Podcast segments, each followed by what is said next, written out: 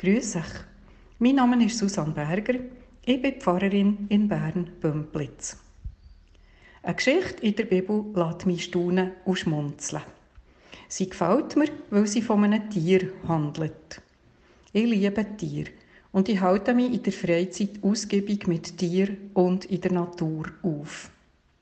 Das Besondere an dieser Geschichte ist, dass ein Tier die Hauptrolle spielt und mit weiblich und älter sogar näher beschrieben ist. Und ganz außergewöhnlich und bemerkenswert ist, dass es hellsichtige Fähigkeiten hat. Umso mehr, als es nicht gerade als das gescheiteste Tier gilt, was immer ja das mal heissen, was immer die Etiketten wert sind, die die Menschen anderen Lebewesen ankleben.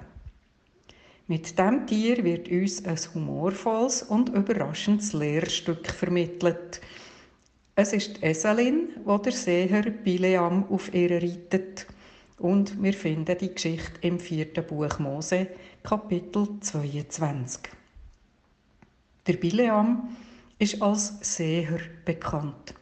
Einer, der Botschaften von Gott empfängt und die den Menschen verkündet. Hier allerdings macht sich der Bileam gerade dran, sein Gott zu verraten. Er hat sich auf die falsche Seite gestellt, auf die Seite der Gegner der Israeliten. Und im Auftrag von ihnen soll er die Israeliten verfluchen. Das darf natürlich nicht geschehen. Der Engel von Gott steht drum auf dem Weg mit zücktem Schwert, um der Bileam aufzuhalten. Die alte Eselin sieht ihn. Der Seher Bileam sieht ihn nicht. Die Eselin weicht dem Engel über einen Acher aus. Der Bileam hält nichts von diesem Ausweichmanöver und holt auf seine Eselin ein. Darauf stellt sich der Engel an eine enge Stelle zwischen den Mauern der Weinberge. Wieder sieht ihn die Eselin und wieder sieht ihn der Bileam nicht. Desalin weicht dem Engel aus, sie quetscht sich der Mauer entlang und sie klemmt dem Reiter den Fuß ein.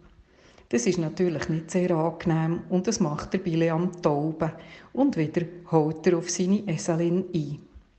So stellt sich der Esel halt an eine Stelle, wo es keine Ausweichmöglichkeit mehr gibt.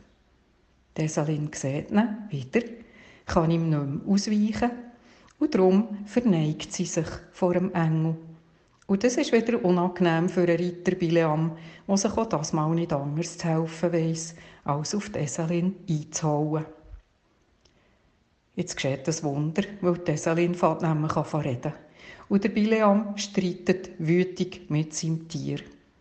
Dann erst sieht er sehr endlich, was die Eselin längst hat gesehen, nämlich der Engel von Gott, der ihm den Weg versperrt. Ganz auf unser Ziel konzentriert, sehen wir manchmal das Wichtige nicht und schenken einer Kreatur, die wir für weniger urteilsfähig halten als uns selber, zu wenig Aufmerksamkeit und Wertschätzung. Darum unterschätzen wir nicht Tiere. Könnten sie sich in unserer Sprache verständlich machen, wer weiß, wie überrascht wir wären, was sie uns zu sagen haben und was sie manchmal von uns halten.